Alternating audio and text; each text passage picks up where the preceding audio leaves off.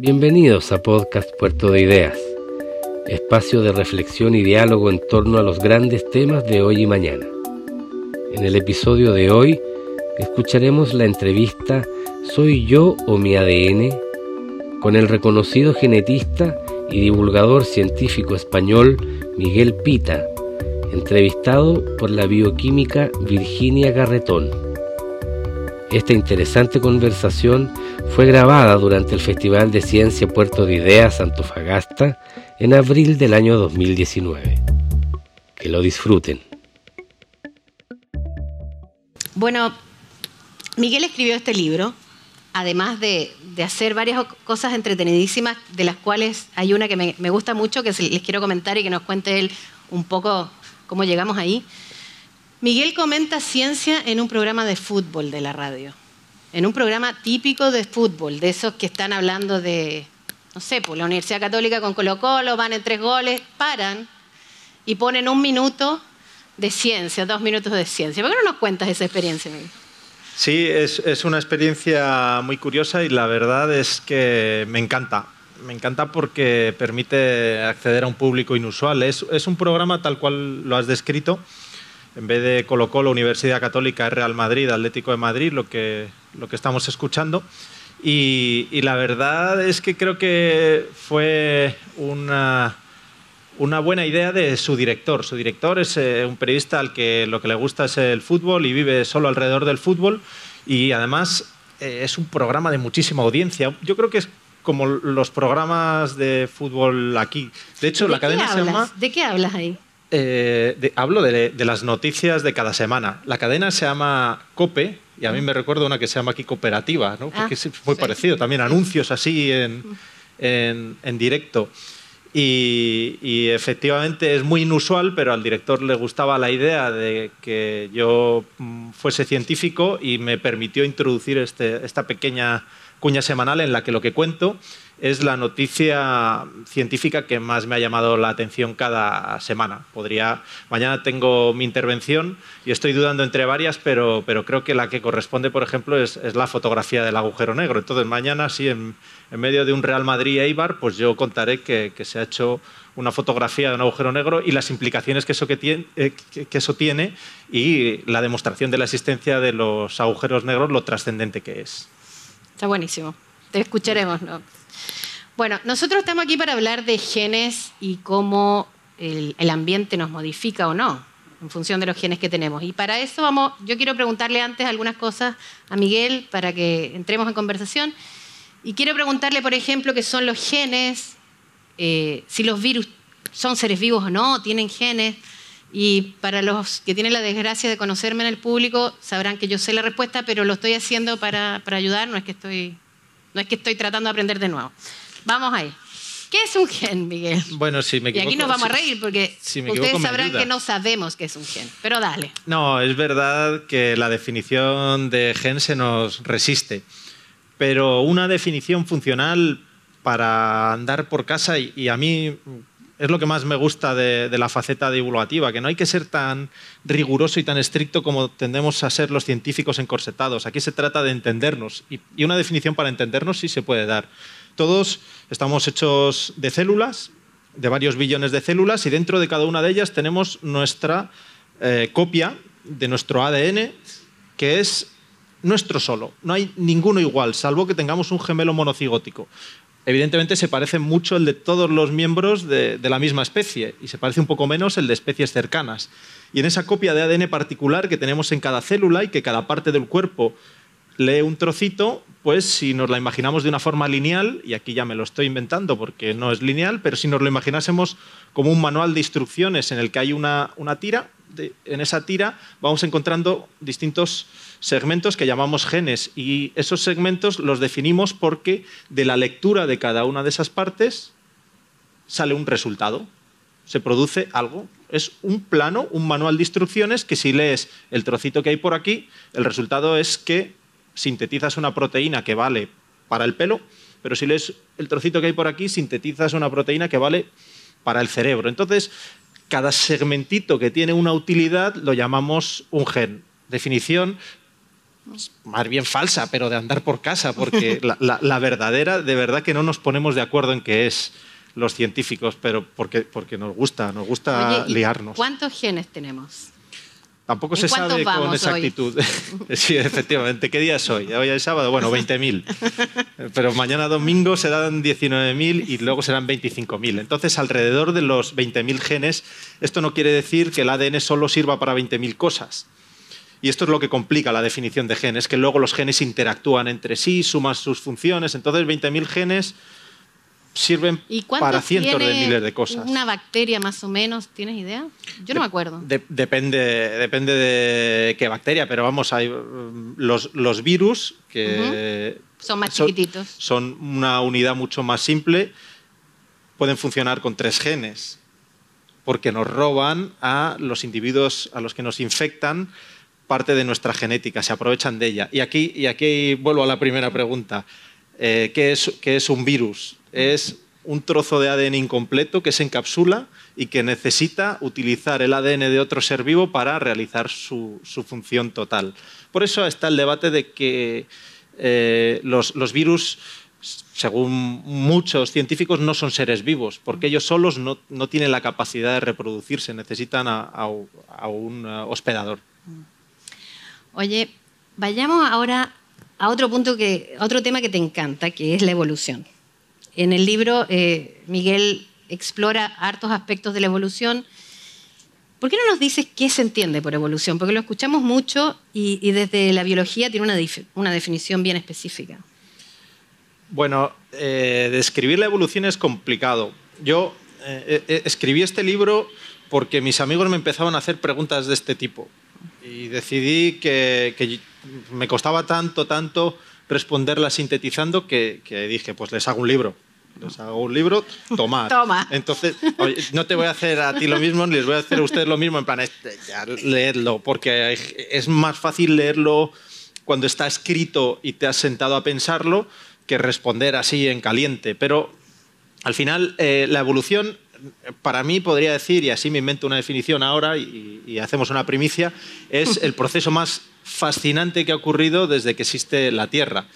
Y es ese proceso en el cual desde el origen de la vida han ido surgiendo nuevas especies, igual que se han ido manteniendo algunas, y esas nuevas especies que surgían eran levemente distintas de las anteriores. La vida se originó hace 3.500 millones de años con unos entes, unos seres vivos muy simples, podemos imaginarnos los parecidos a bacterias, y han seguido existiendo, pero a la vez algunas de esas bacterias fueron ocupando otros ambientes y fueron recibiendo mutaciones y se transformaron en otras especies sutilmente distintas y luego otras en otras un poquito más distintas y al final íbamos teniendo hongos, íbamos teniendo plantas, íbamos teniendo animales porque encima esos seres vivos se iban agregando y siempre sin romper esa línea que empezó con el origen de la vida, con eh, individuos que iban teniendo descendientes, que se iban reproduciendo y algunos de esos descendientes iban siendo sutilmente distintos,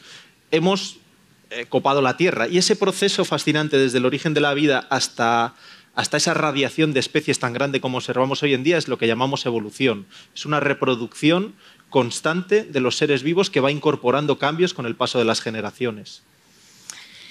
Existe en la evolución que, todos escuchamos, que Darwin se supone que nos puso un, mecanismo para que esto ocurriera. Eh, en la evolución se dice, se, escucha siempre asociado a evolución al concepto de la selección del más fuerte. Como que siempre ganara el más matón o, el, más, el más individualista. ¿Qué, opinas de eso? Eso, eso es una visión errónea y perversa como como tantas que, a veces tenemos cuando, cuando sobresimplificamos o cuando llevamos a, un terreno que nos interese eh, un conjunto de teorías. en primer lugar, eh, lo que describió Darwin y Wallace fue el fenómeno de la selección natural. La selección natural es uno de los mecanismos mediante los cuales entendemos cómo se ha dado la evolución. Pero la selección natural no explica toda la evolución. Por ejemplo, para, para que no seamos bacterias, para que no seamos el mismo ser vivo que éramos originalmente, lo primero que han tenido que ocurrir son mutaciones. Mutaciones que las mutaciones eh, tendemos a pensar que son malas porque vemos muchas mutaciones malas, pero las mutaciones son cambios en el material genético. La mutación es un mecanismo del cambio evolutivo, es una generación de novedades. Entonces, ese es uno de los mecanismos, otro es la selección natural que propuso Darwin. A mí me fascina la evolución y cada uno de esos mecanismos y otros que hay requieren eh, mucha atención. Sobre el mecanismo de la selección natural, cuando se intenta explicar, ya centrándonos solo en ese mecanismo, a veces se simplifica o, se lleva a terrenos erróneos diciendo que la selección natural promueve la supervivencia del más fuerte. Eso es una grandísima mentira. Primero, eso no lo dijo nunca Darwin otro, otro científico, o, no sé si, fue un científico o fue un economista, no sé si fue Spencer, bueno, alguien dijo que la selección natural promovía la supervivencia del más apto. Mm, ese término es distinto de la supervivencia del más fuerte. Y todavía ninguno de los dos es de Darwin. Pero bueno, ¿qué diferencia hay entre decir que en la selección natural se promueve la supervivencia del más apto y que se promueve la supervivencia del más fuerte? Bueno, pues que si decimos que la selección natural hace que los que sobrevivan sean los más fuertes, significa que los débiles no sobreviven, lo cual es mentira. Sobreviven los que dejan descendientes. Los individuos mueren, pero los que dejan descendientes dejan copias de sí mismos. Entonces esa es la supervivencia que vemos en la evolución. Pero no son los más fuertes los que dejan descendientes, ni los más altos, ni los más guapos, dependerá. Ser alto puede ser un rasgo que te haga apto en un determinado ambiente, pero mm, en otro ambiente te puede resultar beneficioso ser bajo. Entonces, ¿quién es el más apto? El que ha dejado más descendientes, pero no hay ningún rasgo que te haga el más apto per se. Desde luego, ser el más fuerte no vale para nada. O sea que como especie deberíamos tener muchos hijos, si queremos estar bien y ser una especie más poderosa. Mm, como es, bueno, yo la verdad es que preferiría que nuestra especie no tuviese muchos hijos.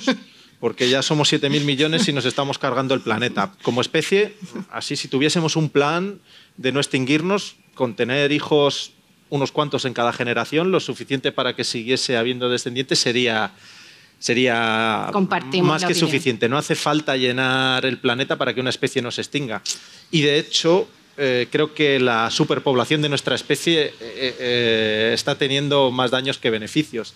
Claro, decir esto a veces se, interpreta mal cuando dicen, pero hombre, si, en mi país la población está envejeciendo, tenemos que tener más hijos. Bueno, yo hablo de la especie, en todo el planeta somos 7.000 millones, no tenemos problemas de gente, tenemos problemas de espacio. O sea que yo, mm, como biólogo, sí prefería que nuestra especie, si puedo elegir, tuviese menos hijos. Qué bueno. Oye, hay, un ejemplo que tú pones en tu libro que me encantó, que es, es el siguiente. hay características sociales, o que vemos como sociales, que pueden estar determinadas por algunos genes. Y él cuenta una historia de unos, eh, los llama topitos, pero para nosotros serían como unas especies de, ratón, de ratones, que dependiendo de, de ciertas características que te pido que nos cuentes, son monógamos o son increíblemente infieles. ¿Por qué no nos cuentas esa historia? Bueno, es, una historia preciosa de, las escasas que nos regala a veces la naturaleza de una forma tan clara y tan contundente, porque hay, hay una idea que conviene desterrar en primer lugar y es que un solo gen puede tener un efecto muy grande. Muy rara vez un gen tiene un efecto muy grande. Hay veces que un solo gen causa una enfermedad terrible, sí, ahí tiene un efecto muy grande. Pero en la mayoría de, los rasgos que observamos están implicados muchos genes, interaccionando, como, como decíamos antes. Y en los rasgos psicológicos en los que la genética juega un papel, que normalmente es un papel mediano o pequeño, pero el, juegue el que juegue, ahí sí que hay una barbaridad de genes muchos genes involucrados. Pero resulta que en estas dos especies de, topillos, que es verdad que también se conocen como musarañas, ratoncillos de campo, son dos especies distintas en las que hay un solo gen que, explica un fenómeno muy grande, un comportamiento muy extremo. En una de las especies lo que ocurre es que los individuos forman parejas estables y son monógamos y aunque son ratoncillos, pues buscan a su pareja y se aparean solo con su pareja y procuran estar mucho tiempo juntos. Y la otra especie son promiscuos. cambian constantemente de pareja y, los ves y son casi idénticos y además son especies evolutivamente cercanas, más cercanas que nosotros y el chimpancé, que bueno, hay gente que no lo reconoce, pero somos muy, muy cercanos. Y, entonces deberían ser muy parecidos genéticamente y lo son y deberían eh, eh, tener el ADN pues, prácticamente idéntico. Y, mira sus ADN y sí, es, es muy parecido, pero en uno de los genes hay una pequeña diferencia entre las dos especies. Y esa pequeña diferencia es la que hace que eh, el, promiscuo no sea capaz de recibir placer de oler a una pareja con la que ha estado anteriormente. Es como si tuviese bloqueado un acceso a una ruta del placer en su cerebro porque ese gen no le funciona de la misma manera que al monógamo. Entonces, ¿qué es lo que vemos cuando hacemos una cosa que, que se, hace, se puede hacer en ratones. digo que se puede hacer en ratones porque seguro que alguno va a decir, vamos a mirarlo en humanos. Bueno, lo que se hace en ratones no se puede hacer en humanos, afortunadamente. Lo que se hace en ratones es mirar qué efecto tiene ese gen y entonces se ve que el promiscuo en una zona del cerebro tiene un montón de receptores. ¿Qué significa esto? Bueno, que en su cerebro abunda una proteína, abunda un canal que hace que cuando huele a su pareja por ese canal entre una hormona que le produce placer. ¿Qué pasa cuando miras al promiscuo? Que no tiene canales de esos. Entonces, cuando huele a su pareja, aunque él tenga la misma hormona, esa no entra en el cerebro, no hay placer. Es como si, en cierto modo, no pudiese oler el placer que le, produce el contacto con su pareja. Lo bonito de, de todo esto y aquí es donde se va a ver claro por qué no se puede hacer con humanos, es que puedes modificar genéticamente a estos ratones. Y entonces si tú al ratón monógamo le modificas los genes para que no sintetice ese canal, se vuelve promiscuo. Tocas un gen y el ratón monógamo se vuelve promiscuo como el que más. Y al ratón promiscuo le alteras el gen para que sea como el del monógamo y el ratón promiscuo se vuelve monógamo. Es fascinante, tocando un solo gen. Entonces, claro, esto abre unas puertas tremendas a la especulación. Primero, los humanos tenemos ese gen. Yo lo sé, ¿Tú lo tienes? Eh, yo sé si lo tenemos o no. ¿Lo digo? No. vamos a ver, sí, lo, tenemos. Ahora, ¿es en la variante del ratón monógamo o del ratón promiscuo?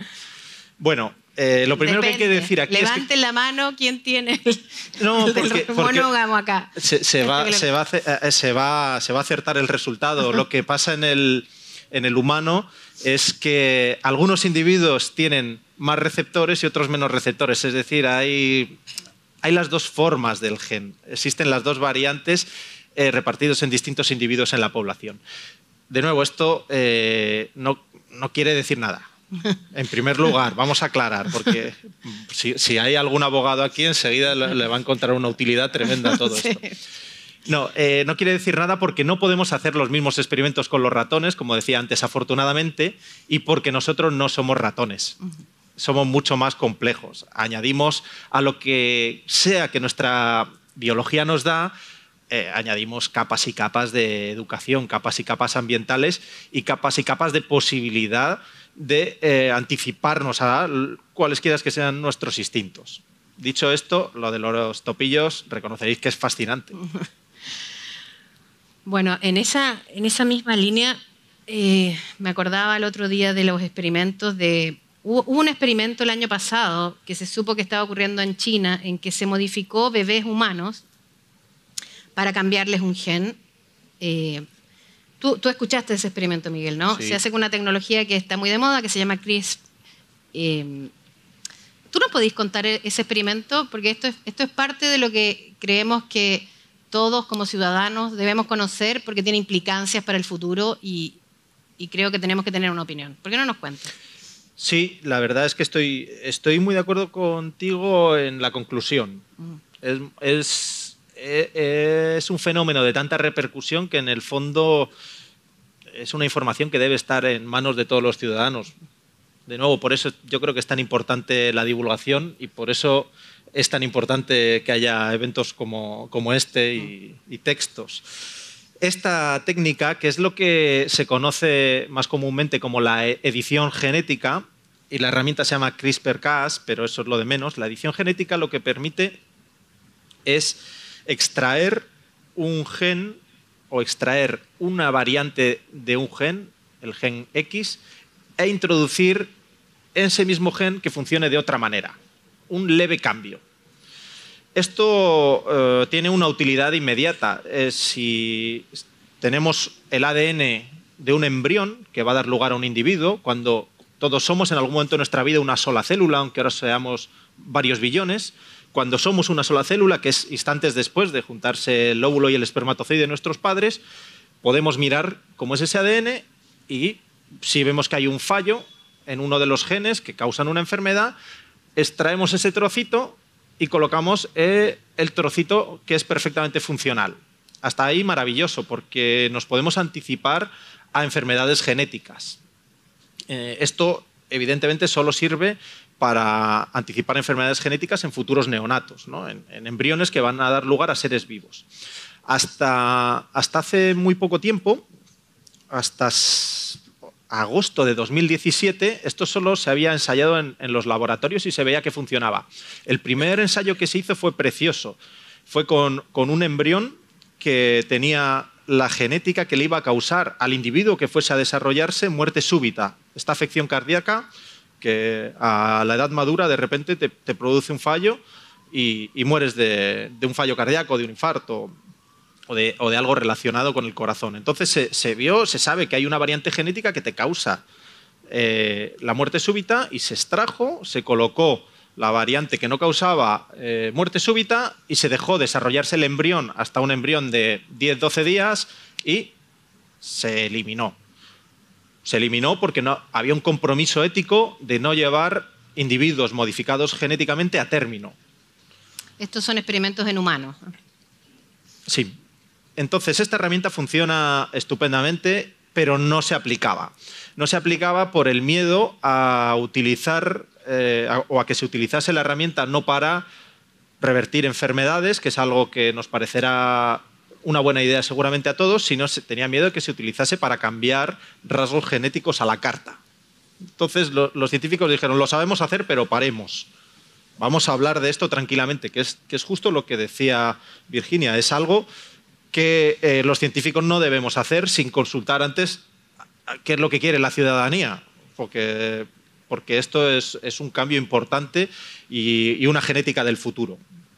Lo que se hizo recientemente fue que en finales de noviembre de 2018 un investigador de una, de una universidad china, el doctor G, HE, no, no, G como si fuese el villano de, una película, él de repente mm, contó a, la comunidad que él lo había utilizado eh, y había permitido que se desarrollasen los embriones y habían nacido dos gemelas chinas modificadas genéticamente en las que eh, había intentado cambiar la variante de un gen de tal manera que le había retirado un gen que si no lo tienes, en vez de irte mal, lo que te pasa es que no puedes adquirir el SIDA. Es, es un gen que fabrica una parte de nuestro cuerpo que es la que el virus del SIDA cuando ingresa reconoce.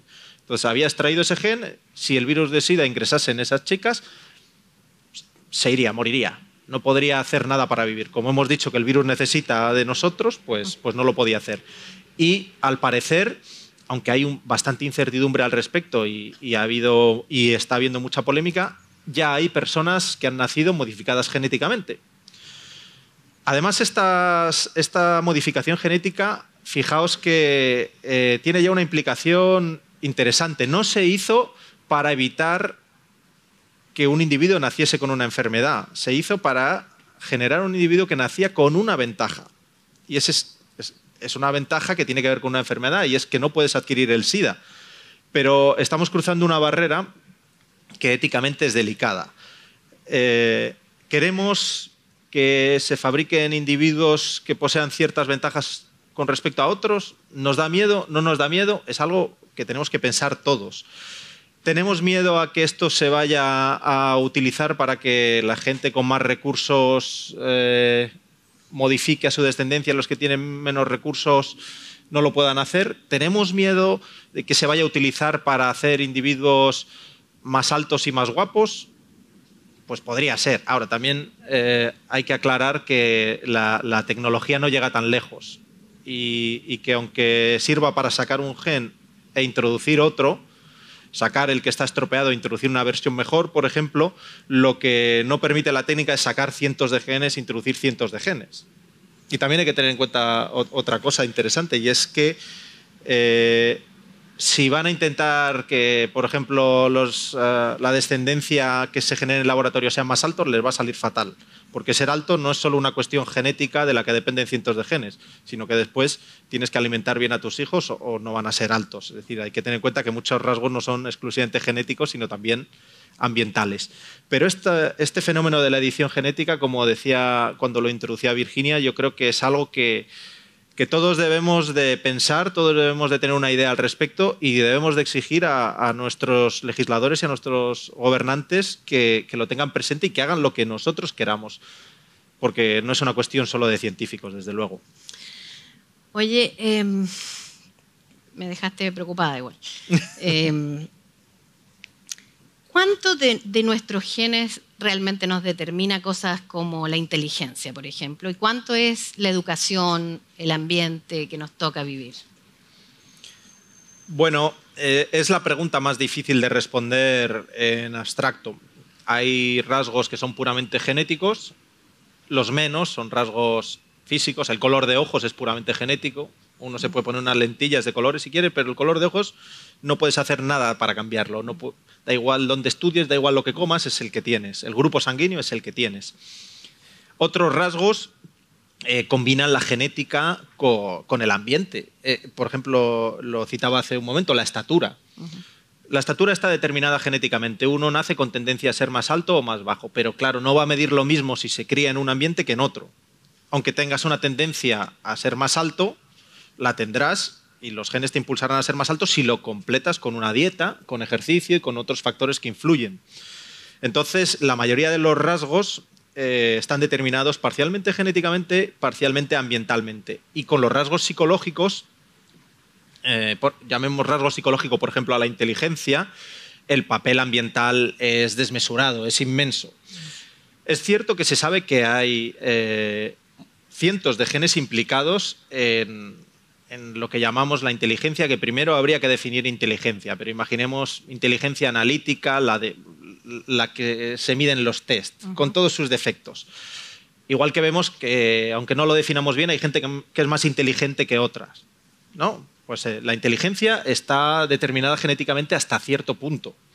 Hay genes que favorecen que, que tengas más inteligencia que otros individuos que tienen esos mismos genes, pero otras variantes pero si no se da en el ambiente adecuado y si no se estimula de determinada manera, esa inteligencia cae en saco roto. Mm. De la misma manera que, por ejemplo, el talento de los genios mm, tiene una carga genética muy fuerte. Mozart tocaba el clavecín con cinco años. Eh, algo llevaba ya en su naturaleza para tan pequeño ser un genio el clavecín, pero, pero le tuvieron que poner ahí un clavecín. Y le tuvieron que decir, sigue, chicos, sigue, sigue, sigue. Si no, si hubiese nacido en un, en un lugar sin clavecines, no tendríamos genio de la música. Entonces, con la inteligencia pasa igual. Si eres eh, eh, si tuvieses la colección de los genes mm, o de las variantes genéticas menos adecuadas para ser inteligente, pero estás en el ambiente propicio, probablemente desarrolles una inteligencia mucho mayor que alguien que, tiene la genética adecuada. Con lo cual, mm, pensando, por ejemplo, en la edición genética, a mí me han preguntado alguna vez, ¿y se podrá hacer individuos más inteligentes con la edición genética? Y la respuesta es, eh, seguramente no, pero desde luego no va a merecer la pena. Primero, vas a poder modificar en un embrión cientos o miles de genes y que te salga bien el experimento en una célula, sacar el ADN, tocar en 100 sitios, meterlo y que eso funcione. Hombre, si tocas uno o dos sitios eso funciona bien, si tocas en 100 no. Y desde luego la inversión no merece la pena, es mucho mejor invertir en, escuelas. Si lo que queremos es individuos más inteligentes, pues, pues vamos a darles buena educación, en vez de hacer un experimento complicadísimo. Entonces... Eh, económicamente, que es un lenguaje que, por lo menos en la esfera política se entiende muy bien, a mí cuando me han preguntado he dicho, no creo que se pueda, pero no va a merecer la pena seguro. Hacer individuos genéticamente más inteligentes es casi un absurdo. Te voy a cambiar de tema. Vale. Hay, hay un tema fascinante con la biología y es que la biología se dedica a estudiar lo vivo. Sin embargo, eh, hay un filósofo chileno que dice eh, que estamos todo el rato tratando de ser vivos, de, producirnos a nosotros mismos, eh, porque, estamos, porque gastamos para vivir. Entonces estamos en un constante trabajo para producirnos y, lo único que queremos es dejar de trabajar. Queremos equipos que, que nos ahorren esfuerzo, algo que nos haga más fácil la vida, porque, porque al final lo que buscamos es dejar de vivir, porque en realidad buscamos la muerte. Este, esta, paradoja, este filósofo que estudia eh, el sentido de la vida, que se llama Juan Manuel Garrido, todo esto, em, me recuerda el punto de la mortalidad y la inmortalidad en la biología. ¿Por qué no somos inmortales? Si, el objetivo era ser, reproducirnos y reproducirnos, lo más fácil habría sido que hubiese varios inmortales y ya. ¿Por qué no somos inmortales? Bueno, no, somos inmortales porque somos oxidables. Eh, es, eh, la, verdadera razón es que eh, la vida al final ha encontrado una solución muy práctica. Hay un impulso que tiene, la molécula del ADN tiene el, impulso de replicarse, no es que lo piense, es que se ha dado esa condición por ensayo-error, entonces tiende a replicarse y con ella replica a las células. Pero eh, las células se oxidan. Entonces, nosotros somos un individuo mm, compuesto de células con su ADN dentro, que eh, lo mejor que puede hacer para inmortalizarse es dejar una copia de sí mismo en un cuerpo nuevo. ¿Por qué? Porque nos estropeamos, porque nos oxidamos. Entonces, la célula tiende a oxidarse y a dejar de funcionar bien. Ese ADN se copia en un envase nuevo y tiene una célula nueva que empieza su ruta de oxidación, su ruta de degradación. La posibilidad de que la célula, y aquí ya da igual que pensemos en nuestro cuerpo o en una célula concreta, la posibilidad de que la esfera donde está el ADN no se oxide, no existe. Mm. Está expuesta al ambiente. Es ahí yo ya como biólogo no tengo la culpa. Eso es de cosa de los químicos. Las cosas se oxidan. Entonces, como se oxidan, el ADN se va a una que está nueva. Si esta no se oxidase, el ADN se quedaba ahí. no habría tenido una presión. El día que podamos cambiar de paquete, nos quedamos inmortales. E, es que en el fondo la vida sí que es inmortal. El individuo es un envase por el que pasa la vida. La vida es inmortal porque cuando el envase está oxidado se refugia en uno nuevo, que es nuestra descendencia. Y ahí hay una parte de la vida, ahí hay una parte de nosotros, pero nuestro envase es imposible que nos estropee expuesto a un ambiente. Vivimos en la Tierra, hay una serie de condiciones, estamos expuestos a las malditas leyes de la física y de la química, entonces eh, los estados ordenados tienden al desorden y eh, la materia orgánica se oxida. Como eso es una ley, no hay posibilidad de inmortalidad. Lo que tú me estás diciendo es que los genes son inmortales y las células son mortales. Eh, los genes no, son inmortales porque eh, también les puede pasar que en, uno de esos saltos dejen de existir, pero eh, tienen un truco para cambiar de envase. Tienen, una, tienen un impulso químico que les lleva a escapar de la oxidación mediante la copia, pero no son inmortales tampoco, están igual dispuestos. Lo que pasa es que eh, la materia orgánica celular es de, mucha peor calidad. Miguel, de, las células que somos cuando, cuando recién se produce la fecundación, y hay una célula, y después se producen muchas, esto se reproduce y tenemos cientos de miles de células. Desde esas células primarias a cuántos somos hoy, ¿cuántas células nos quedan de esas? es eh, complicado, probablemente ninguna. Antes se decía que las neuronas no se renovaban, las células del cerebro eran las mismas toda la vida y que por eso entonces no había que tomar cerveza porque se te morían. Yo no es que esté recomendando tomar cerveza, pero eso ya se ha visto que, no es verdad si se renuevan.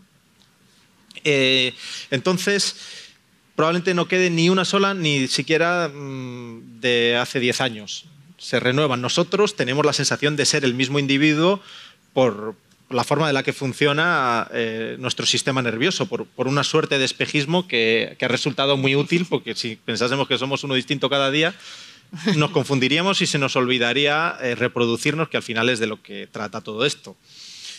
Pero, eh, por ejemplo, las del sistema nervioso al parecer se renuevan muy lentamente y puede que nos quede alguna de hace muchísimos años.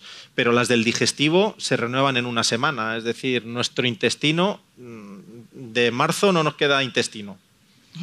O sea, estás convencido que eres el mismo, pero el intestino lo has cambiado entero.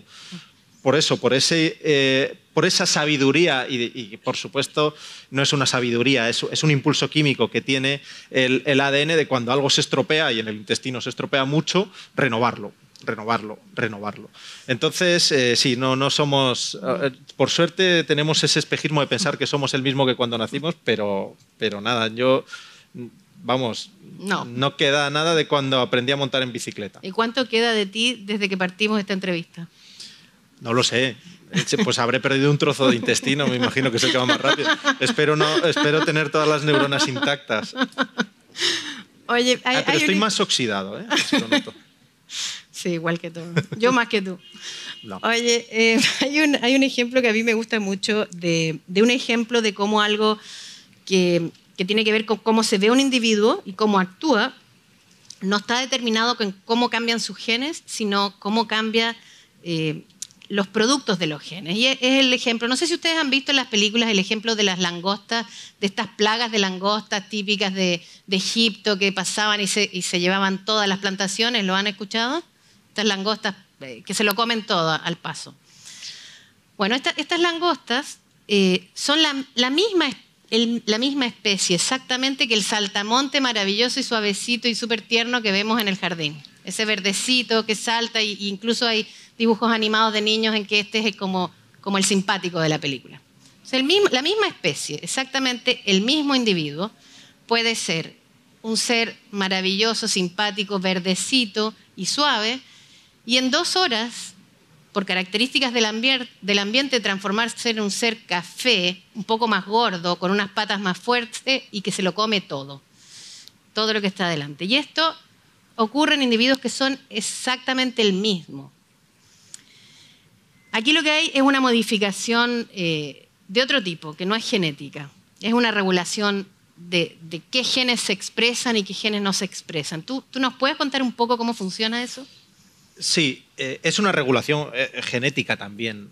Lo que pasa es que en, la genética hay una serie de eventos programados que van ocurriendo. Por ejemplo, la adolescencia llega cuando tiene que llegar la adolescencia, está en el manual de instrucciones y no llega al día siguiente nacer, se espera 14 años. Y son cosas que están programadas y luego hay reacciones inesperadas al ambiente, pero que eh, también está entre los genes la capacidad de reaccionar. Pero es muy interesante establecer esa diferencia, porque lo que no es la genética es un manual de nuestro destino, como a veces se piensa. En la genética no está escrito lo que nos va a pasar, está escrito mm, bastante de lo que eh, mm, nos va a constituir pero ni siquiera todo. Es decir, tenemos un manual de instrucciones en el cual hay unas partes que se leen seguro y otras que se leerán o no se leerán. El ejemplo de las plagas de la langosta es muy buen ejemplo para eso. Lo que ocurre es que en situaciones de abundante alimento, cuando se encuentran varios eh, individuos, varios saltamontes, digamos que están incómodos, faltos de espacio, si, creo que el, mecanismo es que si se tocan la región estridulante, unos pelitos que tienen en las patas, que normalmente los usan para hacer el ruidito que hacen los saltamontes y las chicharras, cuando ya hay contacto, cuando están apretados unos con otros, eh, eh, sufren un cambio como los Pokémon. O sea, se transforman en, otra cosa tremenda. Mm, a nosotros nos pasan cosas parecidas, lo que pasa es que no tan espectaculares. Si nos pasasen las pelis de superhéroes ya serían eh, absolutamente surrealistas. Pero en el fondo, mm, lo que nos pasa a nosotros cuando tenemos una mala alimentación o cuando tenemos una buena, por no ponernos dramáticos, es que se nos activan distintos genes de cuando tenemos una mala alimentación. Por eso, por ejemplo, la alimentación modifica la genética y modifica tu estatura. Que estoy, eh, vuelvo al mismo ejemplo, digamos, para, para que se entienda. Es mucho más espectacular el que las langostas se toquen la región estridulante y se vuelva una cosa de otro color y como con una armadura más, más gruesa. Pero lo que nos explica este fenómeno es algo muy interesante sobre la genética y es que aunque tengamos determinados genes y con esos genes eh, vayamos a vivir nuestra vida, no quiere decir que todos se vayan a leer como si hubiese un manual de instrucciones y estuviese escritos. Algunos seguro, ya digo, por ejemplo, la llegada de, ciertos cambios fisiológicos, eh, la llegada de la pubertad, pues eso está escrito cronológicamente y se van acumulando productos que lo activan y otros pasarán o no pasarán dependiendo del ambiente que nos encontremos, igual que la, langosta si se, si se siente apretada con, con, otro miembro al lado. Muchas gracias, Miguel. Muchas gracias, muchas gracias a ti, Virginia. Ha sido, la verdad, una conversación muy interesante. Muchas gracias a todos ustedes por escuchar. Gracias por escuchar esta edición de Podcast Puerto de Ideas. Y no olvides seguirnos en redes sociales para enterarte de nuestras actividades. Hasta pronto.